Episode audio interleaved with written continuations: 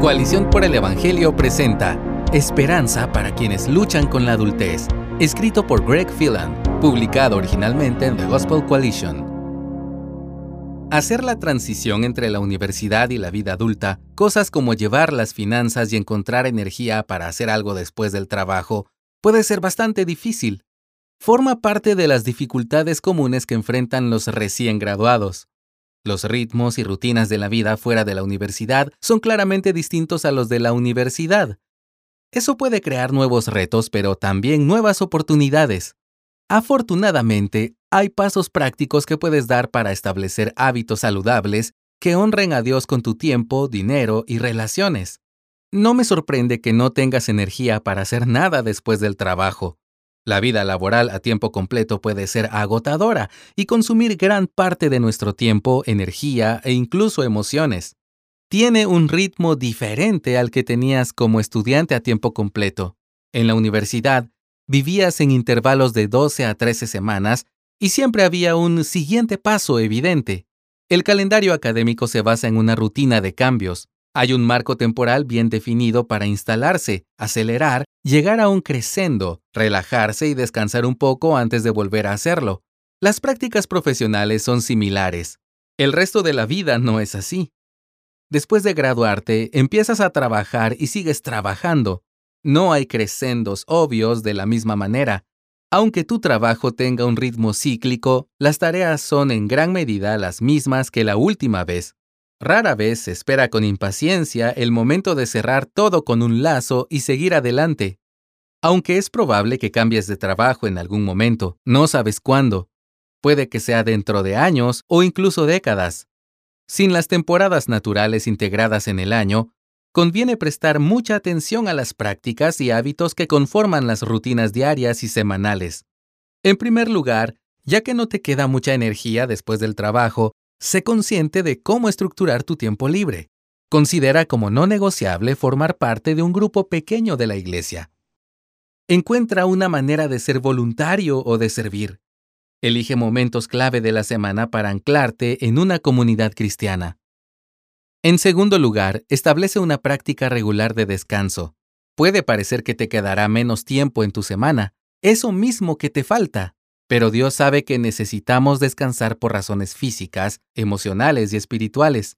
La práctica del Sabbat no solo te proporcionará un descanso necesario en tu rutina semanal y te permitirá centrarte en la adoración, sino que también comenzará a reajustar la forma en que experimentas tu trabajo a lo largo de la semana. Una de las razones por las que Dios ordenó a los israelitas que descansaran era para ayudarles a recordar que ya no eran esclavos, que ya no los definía su trabajo. Lee Deuteronomio 5 del 12 al 15. Un sabbat semanal les ayudaba, y nos ayuda, a personificar físicamente esa realidad. Descansar nos empuja más profundamente en la historia de Dios sobre quiénes somos. Tomar un sabbat es una forma de ofrecer a Dios el recurso limitado de tu tiempo. Mi consejo financiero es similar. Diezma. Haz del dar un compromiso y un valor.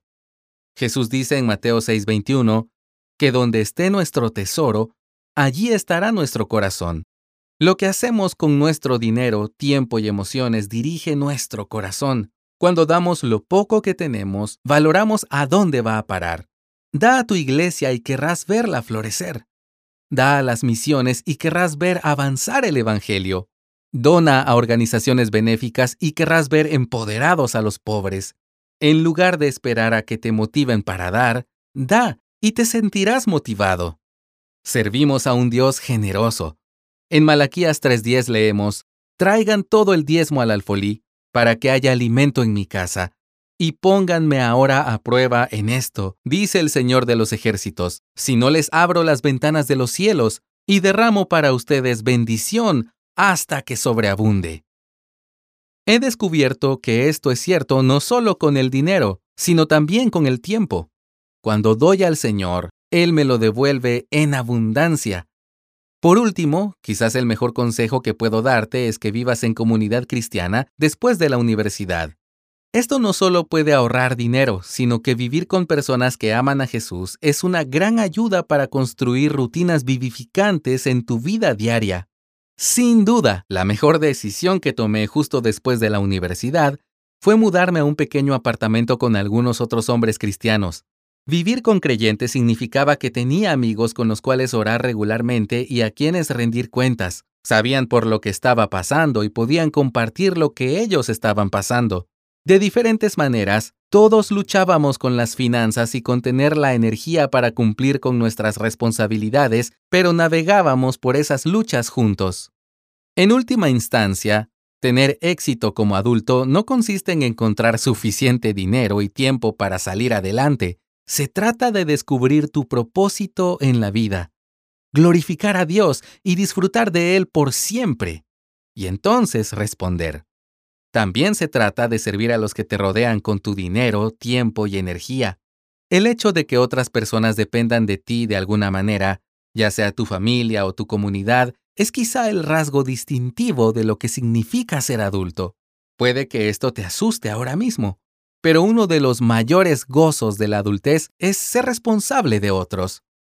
Nos ayuda a recordar que no somos nuestros, sino que pertenecemos a Cristo.